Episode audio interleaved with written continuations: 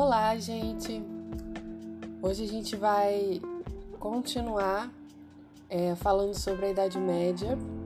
E dessa vez a gente já vai entrar é, na Reforma Protestante, mas antes de tudo, eu me chamo D'Angela, acabei de lançar um blog chamado historiaprotestante.blog.br onde a gente está agrupando todas essas aulas. Se você participa dessas aulas e quer acessar lá é, todas as outras que a gente já fez, com todos os conteúdos escritos, fica à vontade. Tudo isso faz parte do meu estágio. A gente já está finalizando, estamos nos encaminhando para a sétima ou oitava aula, agora eu não me recordo. Mas vamos prosseguir então.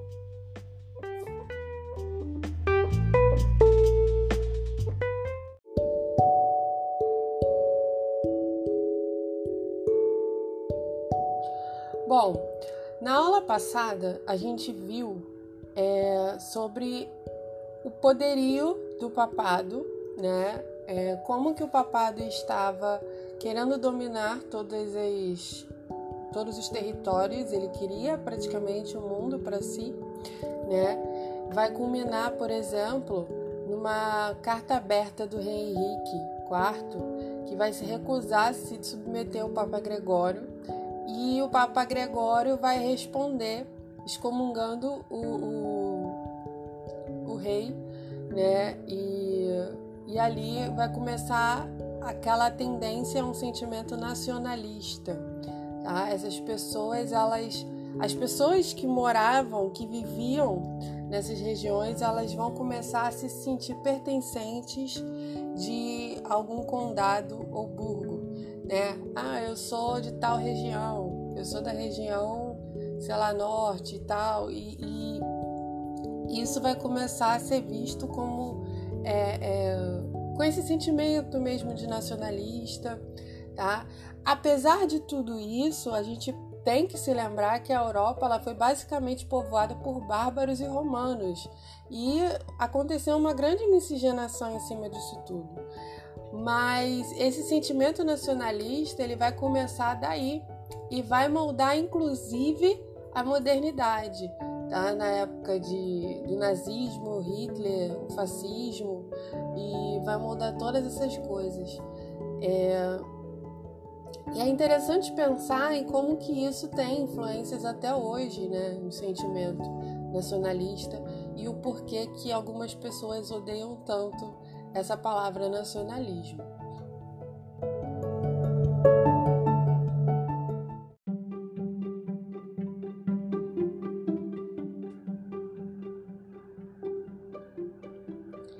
Em meio a esse sentimento nacionalista, é, a reforma protestante ela vai surgir tá? juntamente com outros movimentos também que a gente conhece como Renascimento. Na aula passada eu falei um panorama, fiz um panorama sobre o Renascimento, sobre o que foi o Renascimento, qual era o sentimento do Renascimento, né? É, e qual a, a, o tipo de arte que surgiu. É, a gente vai ver sobre o crescimento, a gente viu sobre o crescimento do, do pensamento científico e como tudo isso culminou para que esse sentimento nacionalista é, é, surgisse muito mais forte e esse racha entre Estado e religião acontecesse.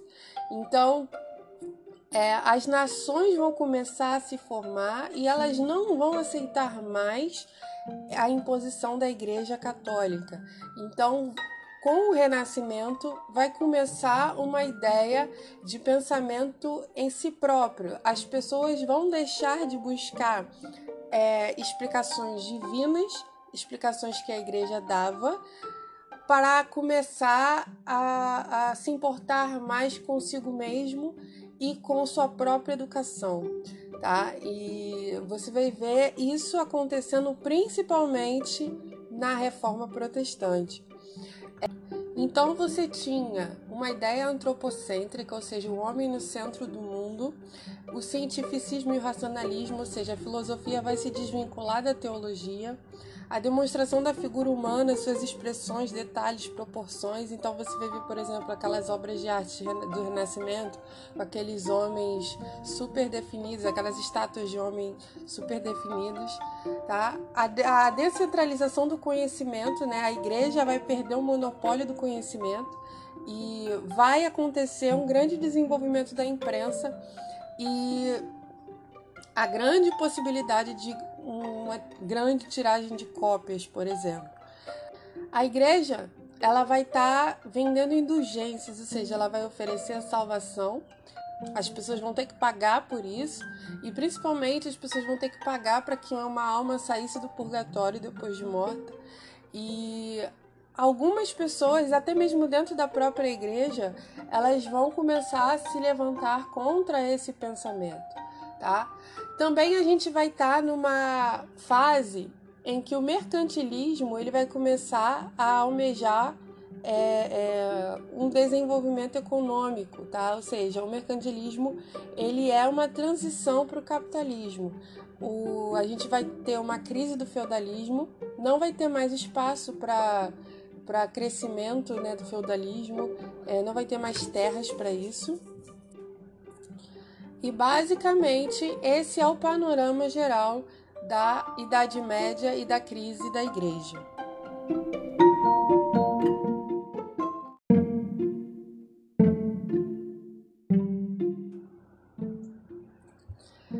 Nesse tempo, a gente vai ter a figura de John Wycliffe. Ele nasceu entre 1329 e teria falecido em 1387. E já nessa época, ele iniciou um movimento em favor da libertação do poder romano e da reforma da igreja. Ele pregava contra frades e o monacato e se recusava a conhecer a autoridade do Papa, reconhecer a autoridade do Papa. John Hus também vai surgir entre 1369 e 1445 e ele vai ele vai estar também nesse contexto de sentimento nacionalista, disputa territorial entre o Papa e o poder temporal, e vai defender a reforma na igreja, apesar de ter ele vai ler os escritos de, de Wycliffe, mas ele não vai concordar com tudo, né? principalmente acerca da ceia e da transubstanciação. Mas ele vai ser excomungado pela igreja por causa da sua pregação de caráter de reforma e vai se esconder em exílio, mas ele vai continuar escrevendo cartas confirmando suas ideias. Essas pessoas, elas vão ser usadas pelo poder é, é, temporal, ou seja, pelos reis, né, para poder é, ir de contra a igreja, tá? Elas vão é, é, falar contra, então o, o, os reis eles vão usar esses argumentos desses estudiosos para bater de frente contra a igreja. Tá? Então a gente vai ter é, essa guerra política, digamos assim, tá bom? Entretanto, esses pré-reformadores, eles vão ser abafados. Então, a igreja ela vai tentar abafar de todas as formas é, essa questão de reforma, tá? Porque ela vai saber, ela sabe que na verdade é, elas não estão centralizadas no Evangelho, elas estão centralizadas em ter poder, em dominar o mundo. Tá? Esse é o pensamento é, é, do, da Igreja Católica na Idade Média.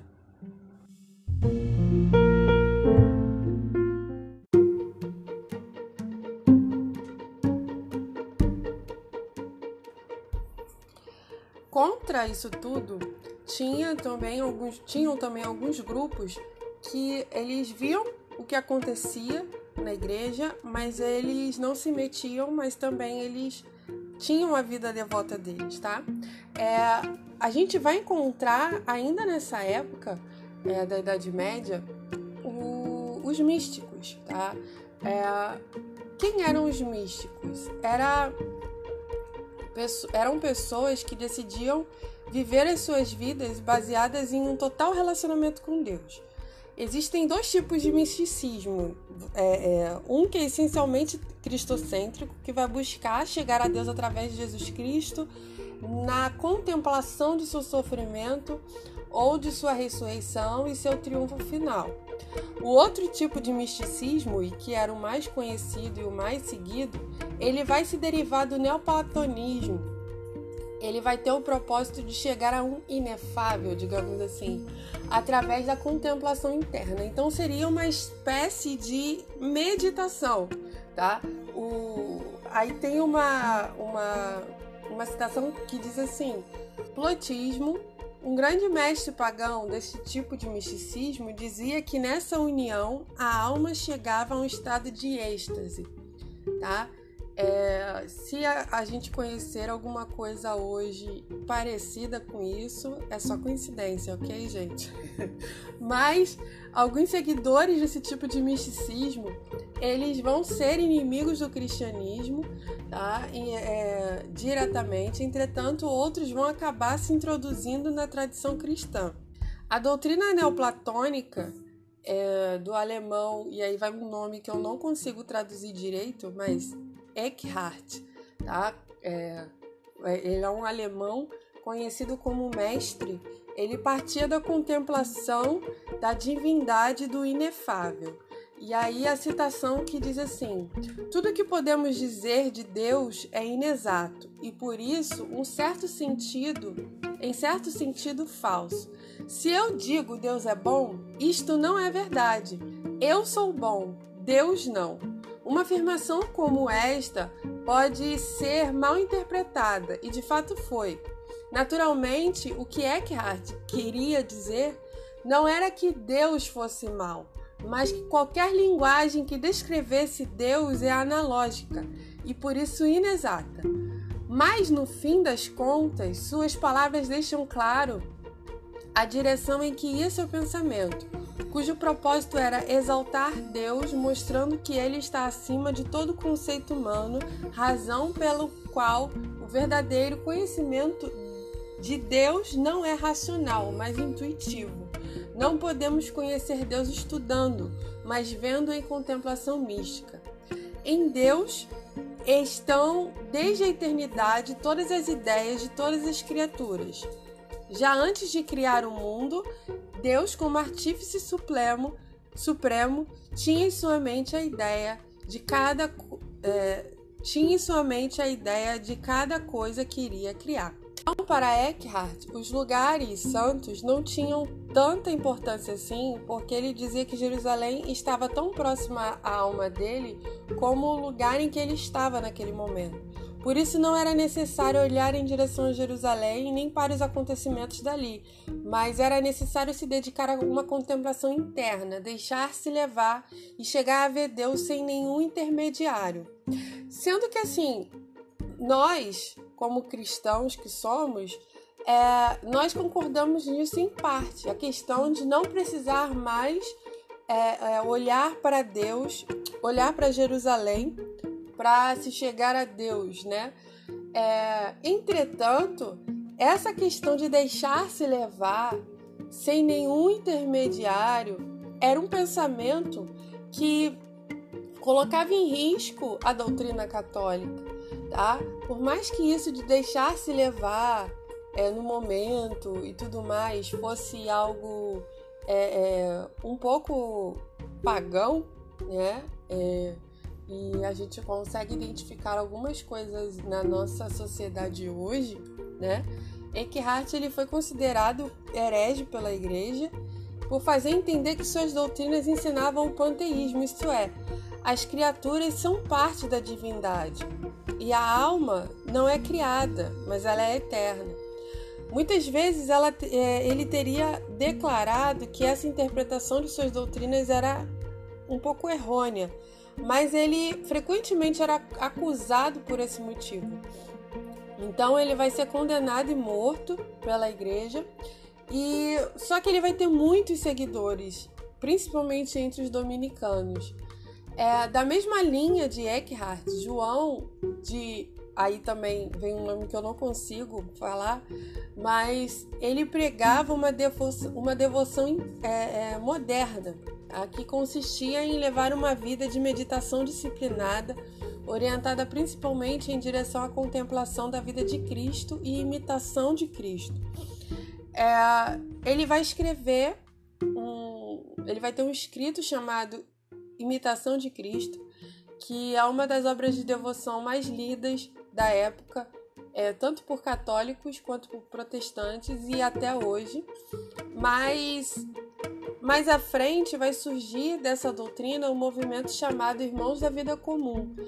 É, estes eles vão seguir as suas vidas cotidianas normalmente, mas assim como movimento monástico, eles vão ter uma vida de total devoção e santidade. Essas pessoas, esses movimentos, ou melhor, esse movimento dos irmãos da vida comum vão, vão vai, vai fundar escolas para disseminação do ensino e eles vão ser responsáveis pela renovação da igreja como formas de pessoas de espírito crítico e reformador. Então você percebe aí essa ameaça. Por mais é, é, falha que essas interpretações acerca de Deus ela possa ser de alguma forma, isso vai colaborar para que a reforma protestante aconteça. Tá? Então a gente tem esses, é, é esses movimentos de pré-reforma já é, antes. Nada aconteceu a partir de Lutero é, esse movimento ele não tinha o objetivo de reformar a igreja em si, mas ele queria sobrepor a corrupção. Ou seja, apesar da corrupção, existem outras pessoas que estão tentando seguir uma vida de devoção, né? Então é mais ou menos esse o pensamento que, que vai se ter nesse, nesses movimentos, tá? É, seguindo uma vida, um caminho de devoção moderna e de imitação a Cristo. Esse movimento em questão, ele não vai ser perseguido por causa disso, mas, quer, mas não quer dizer que ele não teria sido uma ameaça para a igreja que ensinava, mediante os sacramentos, é, é, como se chegava a Deus. Muito pelo contrário, o místico, em seu estado de contemplação, não precisa de sacerdotes que lhe ofereçam sacramentos, nem de uma igreja que lhe mostre o caminho a seguir, e nem mesmo as escrituras que lhe mostrem qual a vontade de Deus. Então você tem é, é, esses percalços, né? Por mais que eles tenham uma vida devota, eles acreditam que eles vão se chegar a Deus por, por, por, por conta própria, sem escritura sem uma igreja, tá? É assim que vai funcionar mais ou menos esse pensamento místico.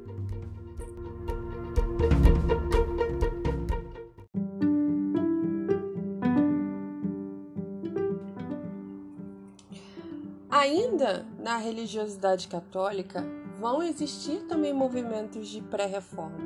E esse movimento vai surgir antes mesmo de Lutero tá? É, a gente vai ver que por, por, por questões é, é, de desenvol... desentendimento de, de pensamento, divergência de pensamento, melhor dizendo, Lutero ele vai é, é, acabar rachando a igreja, né, com o que ele veio a divulgar. Só que muito antes disso, a os próprios membros da Igreja Católica eles tinham esse pensamento de que a Igreja estava é, equivocada em muitas coisas. Então, o que a gente chama hoje de contra-reforma, que, que dá a ideia de da reforma é, católica ser por causa da reforma protestante, esse pensamento é um pouco equivocado, porque dentro da igreja já existia esse movimento de, de desejo de mudança. Estamos acostumados a ouvir o termo contra-reforma como se a reforma católica fosse somente uma resposta à reforma protestante, já que não teria outro jeito, a igreja teria, a igreja católica teria que aceitar, né? É, Mas a questão é que, como eu já falei, existiam indícios da reforma católica antes. E existia isso, por exemplo, na Espanha, com a rainha Isabel e o seu marido Fernando. Tá? O baixo clero ele estava distante de todo o luxo da pomposidade da igreja.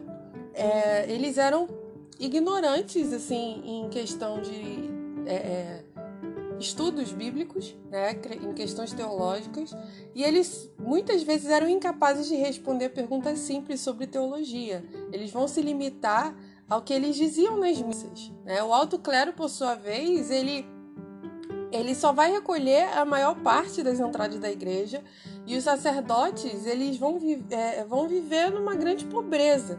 O celibato entre a igreja não era levado a sério, é, os, os padres e os bispos tinham muitas vezes concubinas e filhos com diversas mulheres.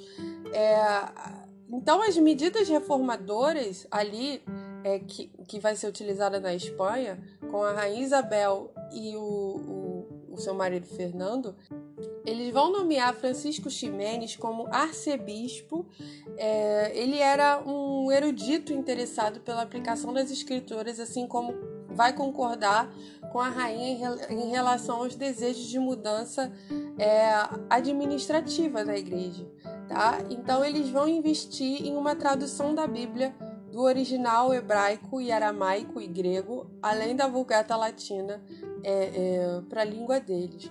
Mas nem tudo vai ser flores nesse reino. Não é só um, um sentimento é, é, de mudança, tá? É, esse desejo de reforma ele se baseava é, em fazer com que existisse apenas uma religião no território. Então vai existir uma perseguição acirrada aos judeus e aos mouros, que eram muçulmanos nesse tempo. Vai existir uma imposição pela conversão dessas pessoas, é, onde muitos até se batizavam, mas outros eram expulsos da nação e saíam dela sem rumo a Inquisição ela estava disponível para muitas pessoas e, e, realmente ela se fazia cumprir, tá? Tudo isso por causa do sentimento nacionalista espanhol, é, que estava unido à fé católica e à ideia de reconquista é, fomentava essa intolerância contra judeus e mouros. É, e aí também a gente já está falando nisso desde as aulas anteriores desse sentimento nacionalista é, que você pode dar uma recapitulada, tá? Ela também vai estar presente nessa situação e a questão da religiosidade ela só vai servir para reforçar essa ideia, ela vai ser mais um, mais um pretexto, né? É, é, de, de que todos têm que ser convertidos, todos têm que ser cristianizados. Mas na verdade existia realmente um repúdio ao que não fosse é, é, romano, digamos assim.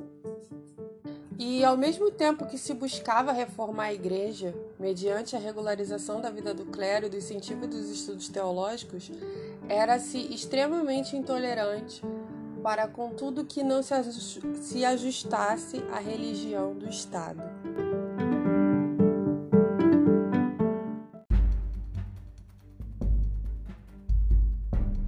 Já entrando na reforma protestante, o que, que é em si a reforma protestante? Ela é um movimento de renovação doutrinal, ética e eclesiástica que ocorreu na Europa Ocidental no século XVI e ela vai influenciar a política, a economia e que está englobado até mesmo nas grandes navegações, nas conquistas de novos territórios na América, na África, na Oceania.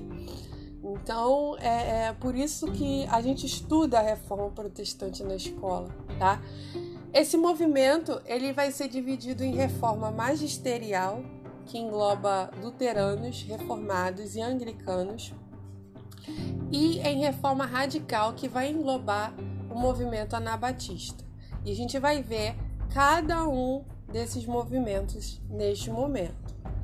É, eu coloquei no post é, do blog um mapa é, da divisão religiosa da Europa nesse tempo, como que ficou distribuído é, é, nações católicas, ficaram distribuídas nações católicas, luteranas, é, países calvinistas, países anglicanos, tá? E tentativas de reconquistas católicas, tá bom? Então você pode dar uma consulta, uma consultada básica lá. Mas é, o conceito da, da, da reforma protestante nas igrejas vai ser uma ideia de igreja nacional e livre. Não vai existir mais essa igreja mundial que é, é, a gente tem na igreja católica, né? A igreja é, é universal, digamos assim. É mais uma igreja nacional, ou seja, cada país tem a sua e nós somos desvinculados a Roma agora. Essa, essa reforma, como eu já mencionei antes, ela não vai acontecer por causa de Lutero, mas devido a um grande problema de caráter intelectual e político. Tá? É muito maior do que Lutero isso. E, e, e Lutero ele só foi é, é, uma pequena formiguinha nisso tudo. Ele tem a sua importância, lógico, mas a, a, questão é muito mais ampla do que isso, tá? A formação dos estados nacionais, a crise do feudalismo, a peste negra, a guerra dos 100 anos, o sentimento nacionalista, o renascimento, o surgimento da imprensa, isso tudo vai influenciar na reforma é, e os argumentos dessas pessoas, como Lutero, John Hus, John Wycliffe, que a gente já viu, eles vão ser essenciais para que esses movimentos populares surgissem e logo houvessem é, apoio dos reinos que estavam contra o posicionamento da Igreja Católica.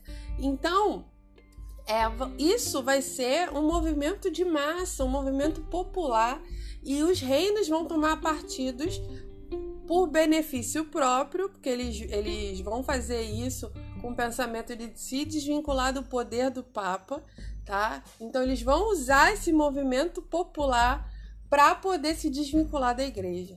Então, a Bíblia, que era um livro caríssimo e que estava disponível apenas para os estudiosos da igreja, é, com o surgimento da imprensa, vai ser distribuída por todo, por todo lugar, tá? E sem a imprensa, esse trabalho seria humanamente impossível, né? Fazer altas tiragens de cópias. Uma pessoa copiar a Bíblia toda na mão, naquela época, sem a imprensa, não tem como.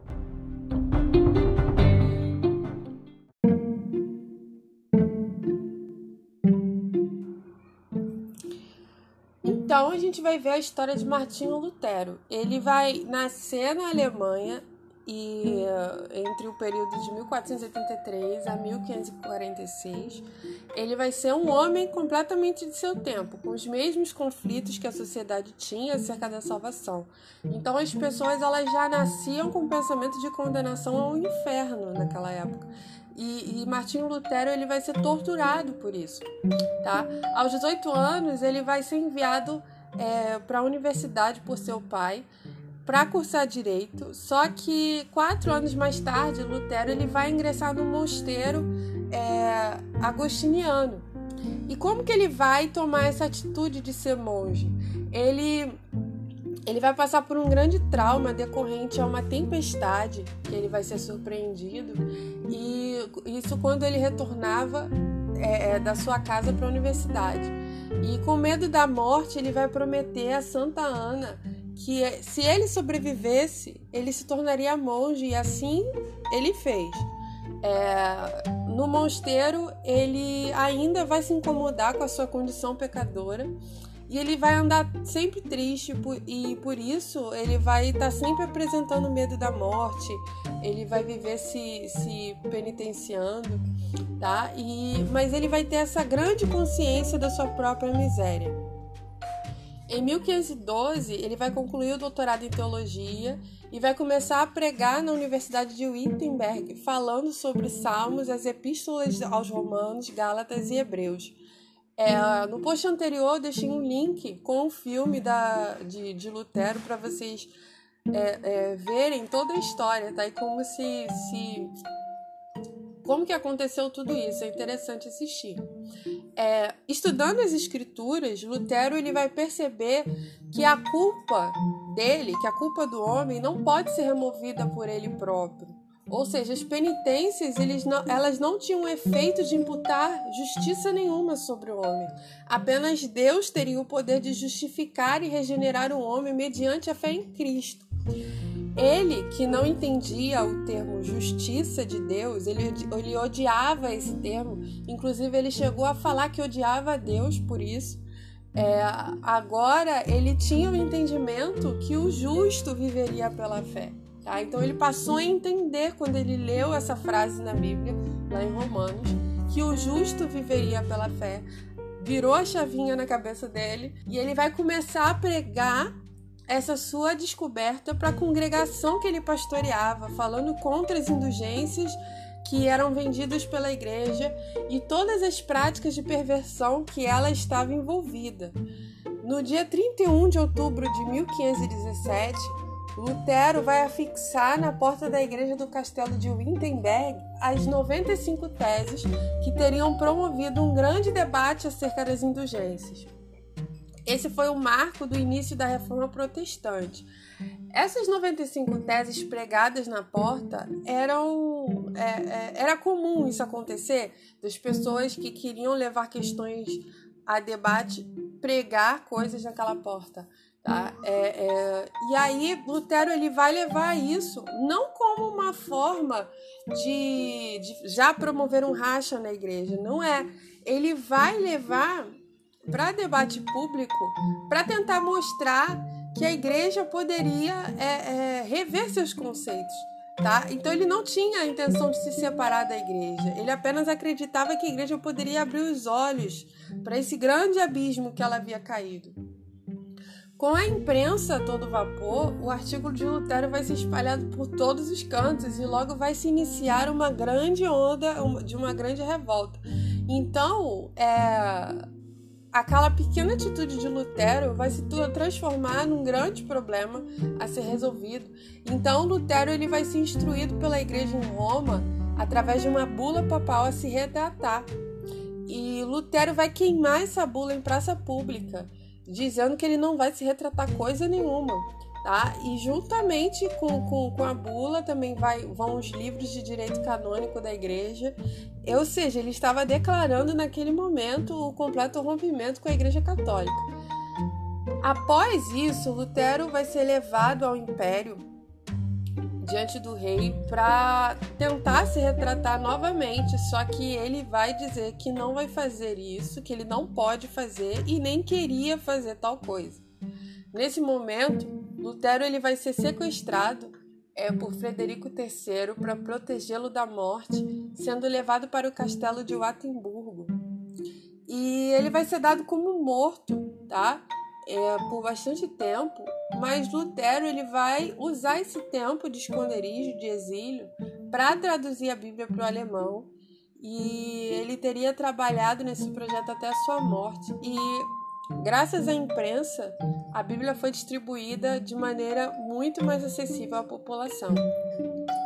Em 1529, uma resolução impedia é, a introdução da reforma protestante em territórios de príncipes católicos e, com isso, os reformadores passaram a ser reconhecidos como protestantes.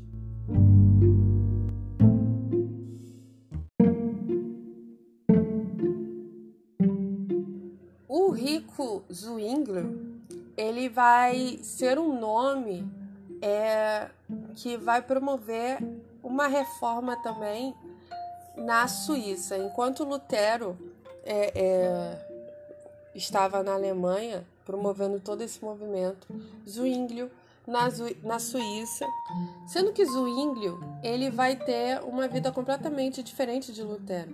Ele vai nascer em Zurique e vai estudar é, na Universidade da Basileia e Berna.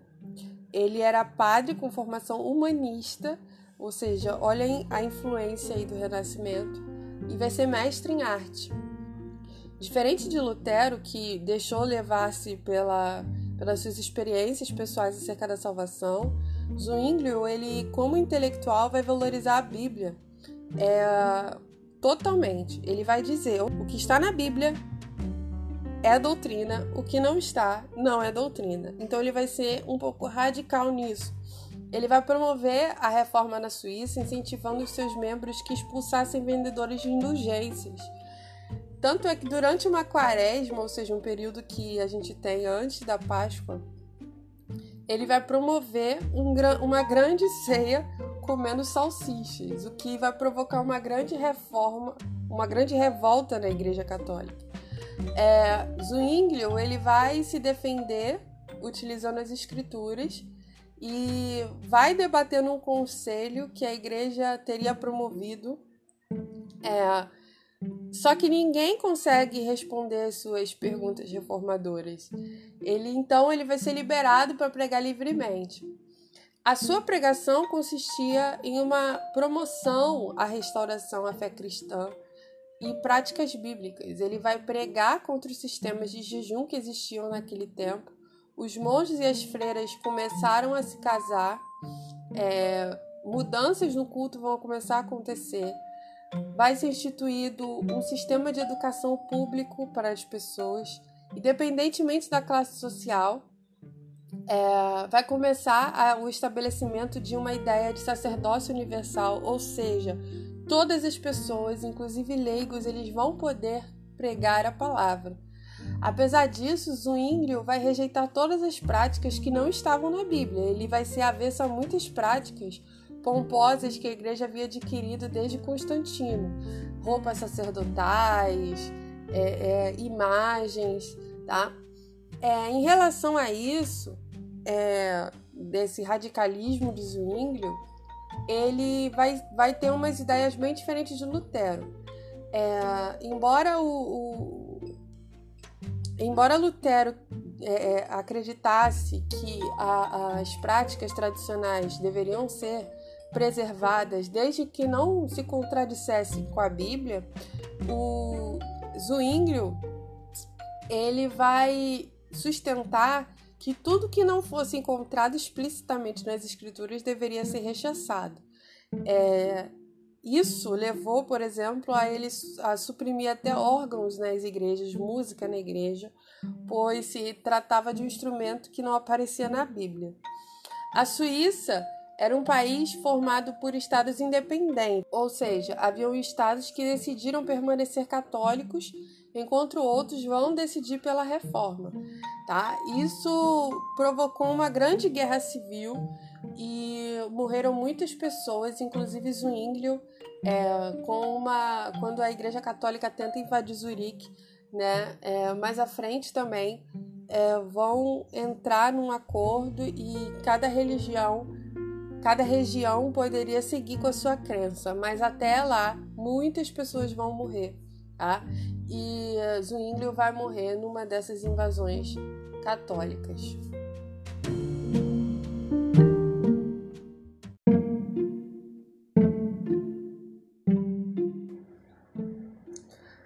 João Calvino foi um dos principais pensadores da teologia protestante. Ele nasceu na França em 10 de julho de 1509, foi contemporâneo de Lutero, estudou em Paris e teve contato com o humanismo, chegando a conhecer até a teologia luterana, mas estava envolvido demais com a Igreja Romana para conhecê-la. Mas chegou um tempo em que ele rompe com a Igreja Católica e ele vai se converter ao protestantismo. É, ele vai se exilar na cidade de Basileia e logo depois ele vai partir para Estraburgo e depois para Genebra. Nesse percurso, ele sentia que seu chamado era estudar a Bíblia e produzir conhecimento. Ele queria ficar recluso em seus estudos, mas não foi muito bem o que aconteceu ele escreveu um livro chamado Institutos da Religião Cristã, em versão de bolso, que depois se tornou a primeira teologia sistemática protestante reformada. Com o tempo, essa teologia sistemática se tornaram em quatro livros e teriam chegado a toda a parte da Europa. Em Genebra, que estava passando por uma reforma, não haviam pessoas capacitadas para liderar o ensino reformado. Um missionário chamado Guilherme Farei tenta então convencer a Lutero a ficar na cidade para isso. Lutero vai negar e o missionário vai responder com a seguinte frase: Deus amaldiçoe teu descanso e a tranquilidade que buscas para estudar, se diante de uma necessidade tão grande te retiras e te negas a prestar socorro e ajuda. Chocado com essas palavras, Calvino desiste de sua viagem e fica em Genebra para liderar, liderar o processo de reforma na Suíça, se envolvendo também na política. Tanto Lutero quanto Calvino acreditavam na predestinação, mas discordavam a respeito da ceia. Enquanto Lutero acreditava que a presença de Jesus estava no ato, Calvino acreditava que a ceia era apenas um ato simbólico, um memorial. Devido a essa questão, os seguidores de Calvino ficaram então conhecidos como calvinistas e os de Lutero, luteranos.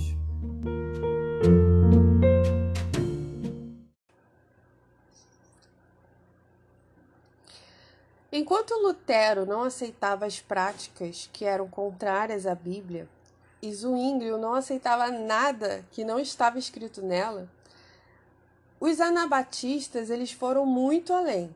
Eles acreditavam que não bastava só o que eles dois estavam dizendo, era necessário algo muito mais radical e não ceder qualquer prática antibíblica que, antibíblica que tivesse alguma oportunidade assim na fé cristã é, eles acreditavam no retorno à igreja primitiva, então eles queriam voltar às práticas dos primeiros séculos. E na sociedade em que eles estavam, isso não era, não era feito de fato, nem mesmo com a reforma. Eles não vão aceitar nenhuma interferência do Estado na igreja. Isso é, é isso Zwinglio e Lutero não vai se opor, tá? Então os anabatistas, eles não vão aceitar nada da, do Estado na igreja e ele, eles vão se tratar como iguais. E eles vão começar a se chamar como irmãos, tá? Como forma de distinção da atual sociedade civil, que era totalmente hierarquizada. O movimento também vai defender que, mesmo nascendo nessa sociedade, como igreja, eles não deveriam fazer parte dela. Eles não aceitavam armas sob a ameaça turca de, de, de invasão.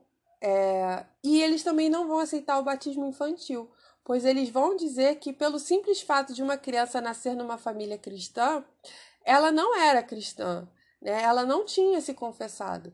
Então, era necessário que ela viesse a entender sua condição pecaminosa e assim declarasse sua fé com o batismo. É, tinham uma vida de serviço e devoção, vivendo de forma simples e vão começar a se, se rebatizar. Né? Essas comunidades vão começar a se rebatizar. E é por isso que é, eles são chamados de anabatistas ou rebatizadores. É, simplesmente porque eles pregavam que o primeiro batismo, aquele da Igreja Católica, não era válido. Esse termo anabatista é considerado um termo de forma pejorativa, tá? É, eles, eles, na verdade, eles não queriam é, é, se excluir do nome cristão. Tá? Eles eram cristãos, mas eles vão ser chamados de anabatistas ou rebatizadores, tanto por católico quanto por protestante da época, por promoverem esse movimento radical que, que vai ser bastante subversivo. É, e eles vão ser condenados com pena de morte por rebatizarem, tanto pelos estados protestantes quanto por católicos. infelizmente, o protestantismo também vai ter muita culpa é, de morte nesse tempo, simplesmente por causa do pensamento do homem medieval da época. Tá? É, o número de mártires foi enorme principalmente, provavelmente, o maior de todos os que morreram durante os três primeiros séculos da história da Igreja. O modo pelo qual se aplicavam a pena de morte variava de lugar para lugar e até de caso para caso, com, com cruel ironia. Alguns lugares se condenavam anabatistas a morrerem até afogados, ou seja, já que vocês gostam de água, né? É, outras vezes eles vão ser queimados vivos, é, segundo o costume estabelecido séculos antes. Porém, não faltaram casos nos quais eles foram mortos em meio a torturas incríveis, como a de serem esquartejados ainda vivos. A, as histórias de heroísmo e tais circunstâncias enchiam, encheram muitos volumes, e é notável que quanto mais se lhe perseguiam, mais o movimento crescia. Com a morte de tantas pessoas, o movimento acabou se tornando muito violento e algumas pessoas eles vão pegar em armas e vai acontecer uma grande guerra civil e o resultado disso a gente já deve imaginar, né?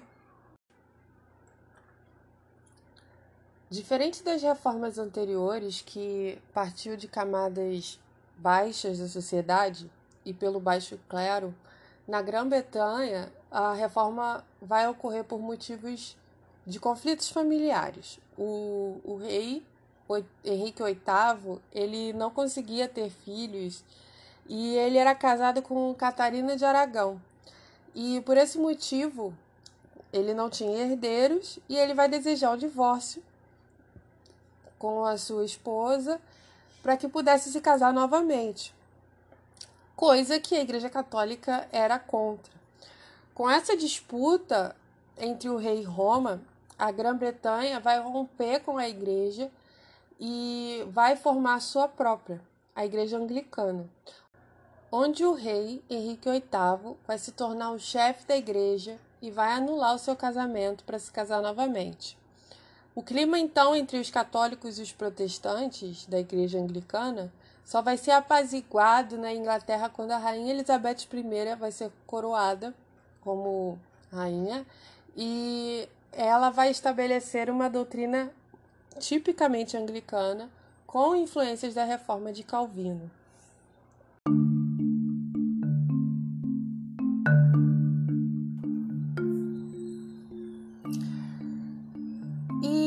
A Igreja Católica, ela vai promover, enfim, a sua reforma como um movimento, como um evento que vai durar 18 anos. O Concílio de Trento, ele vai acontecer entre 1546 a 1563. Ele vai reunir chefes da igreja com o intuito de rejeitar o protestantismo e promover mudanças internas espirituais e administrativas da igreja. Além da instituição de missões mundiais com os padres jesuítas, a chamada Companhia de Jesus, que particularmente nós conhecemos muito bem na história do Brasil colônia, e ele, ela também vai instituir também o Índice dos Livros Proibidos e o Tribunal da Santa Inquisição. A, a Igreja Católica ela estava enfraquecida e até pensou que com sua reforma o protestantismo é, chegaria ao fim, mas isso não vai acontecer. Ela então vai, como forma de, de reconquistar, ou melhor, como forma de missões e, e ter de volta o, o poder que ela tinha, ela vai se aproveitar das grandes navegações. É, que vai acontecer primeiramente com Portugal e Espanha. É, ela vai se aproveitar disso para catequizar é, outras sociedades.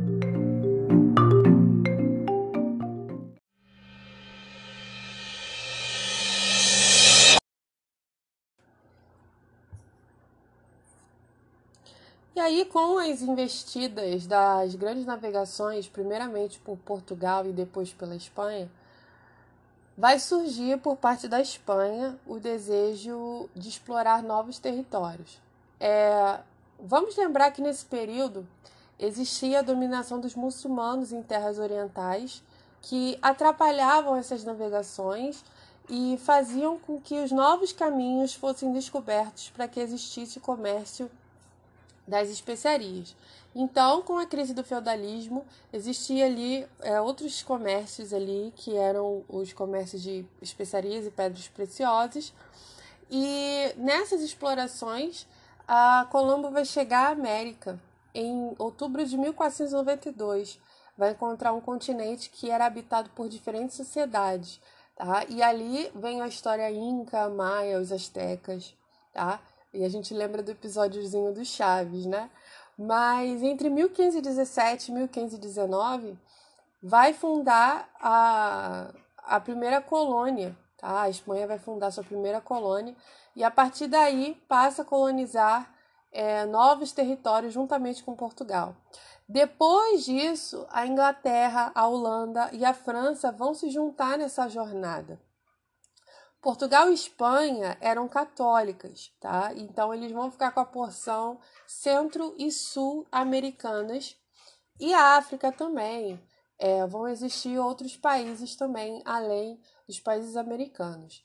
A Holanda, ela é protestante e ela vai tentar alguns pedaços de terra no Caribe e no Sul, principalmente aqui no Brasil.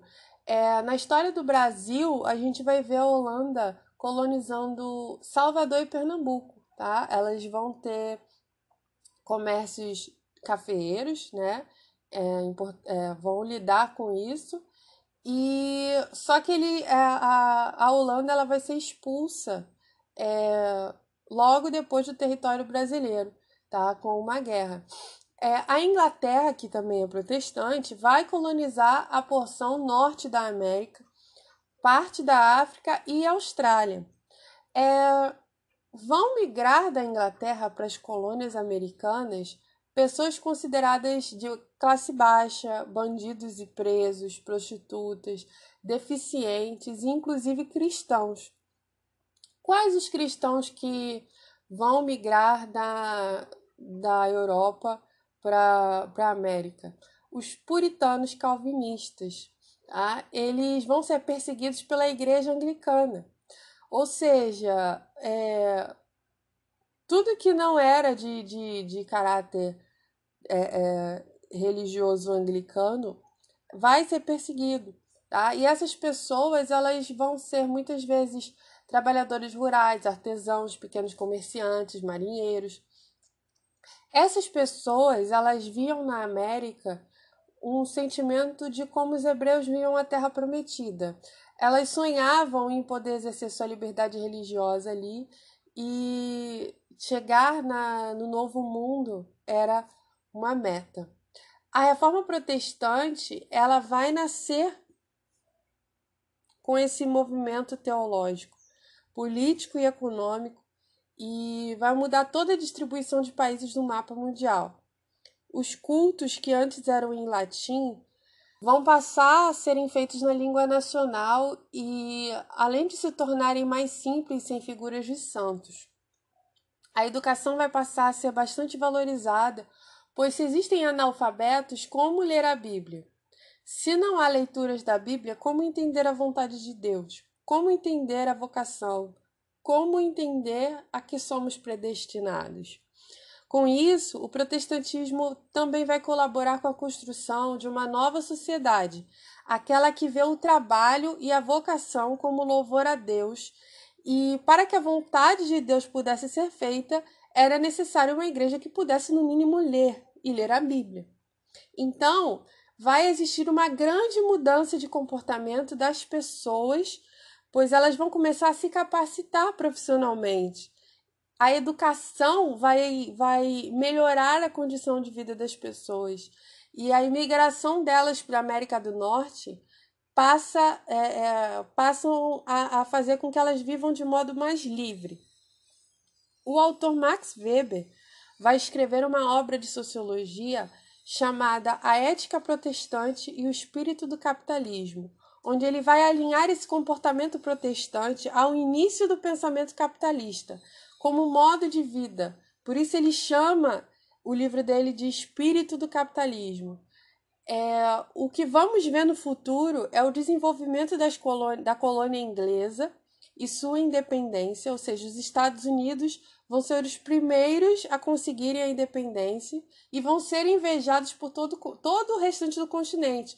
Ou seja, a, a, os outros, os outros países, o Brasil, é, as colônias é, é, espanholas, vão ver o que aconteceu nos Estados Unidos como uma ameaça. Opa, isso pode acontecer aqui também. E logo depois, quem vai proclamar a independência vão ser o, o, os de, de colônia do Haiti, né? Que vai ser feito exclusivamente por, por, por escravos. Os escravos vão proclamar a independência do Haiti e as outras colônias elas vão ver isso aterrorizadas, né? É, os imperadores e, e, os reis vão ver isso. É, poxa, isso pode acontecer com a gente também. Mas aí é outro critério, né? Que a gente, que vocês podem estudar a parte sobre as independências. Tudo isso está interligado, tá, gente? É, é, a história ela não acontece isolada. É, a história ela não, não acontece é, é, por, por fatos é, específicos. Ela acontece num contexto. Né? E era esse o mundo que tá, como o mundo estava se tornando. É, e aí esse pensamento capitalista, esse pensamento que de, de trabalho, de, de desenvolvimento, que vai culminar na Revolução Industrial, Revolução Francesa, vai, vai abrir a mente de, de muitas pessoas para o que era moderno. Né? É, o, o império, os reis, o absolutismo, vai passar a ser visto como algo retrógrado, né? como algo que escraviza, como algo escravizador, como algo exploratório, né?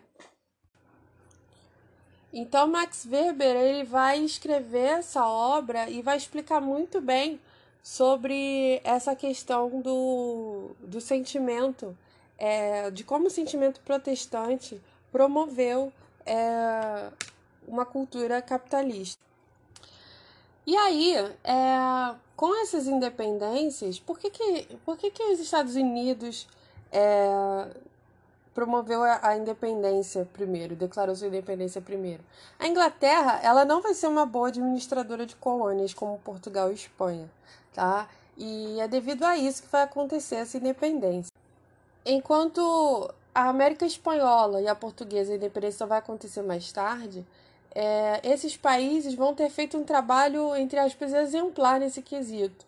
Tá? A, a Inglaterra ela estava muito envolvida com conflitos internos e ela não soube é, controlar tanto assim as suas colônias.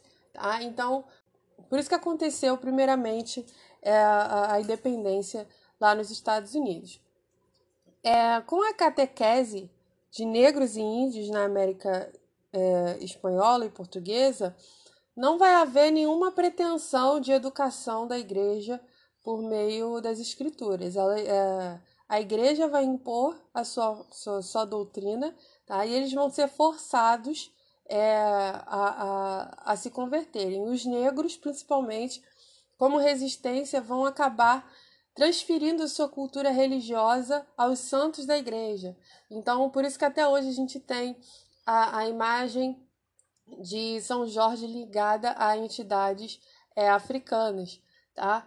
É, só que isso é papo para outro assunto, tá? Mas é mais ou menos esse panorama que a gente tem ali depois, na, durante a povoação da América é, até as independências.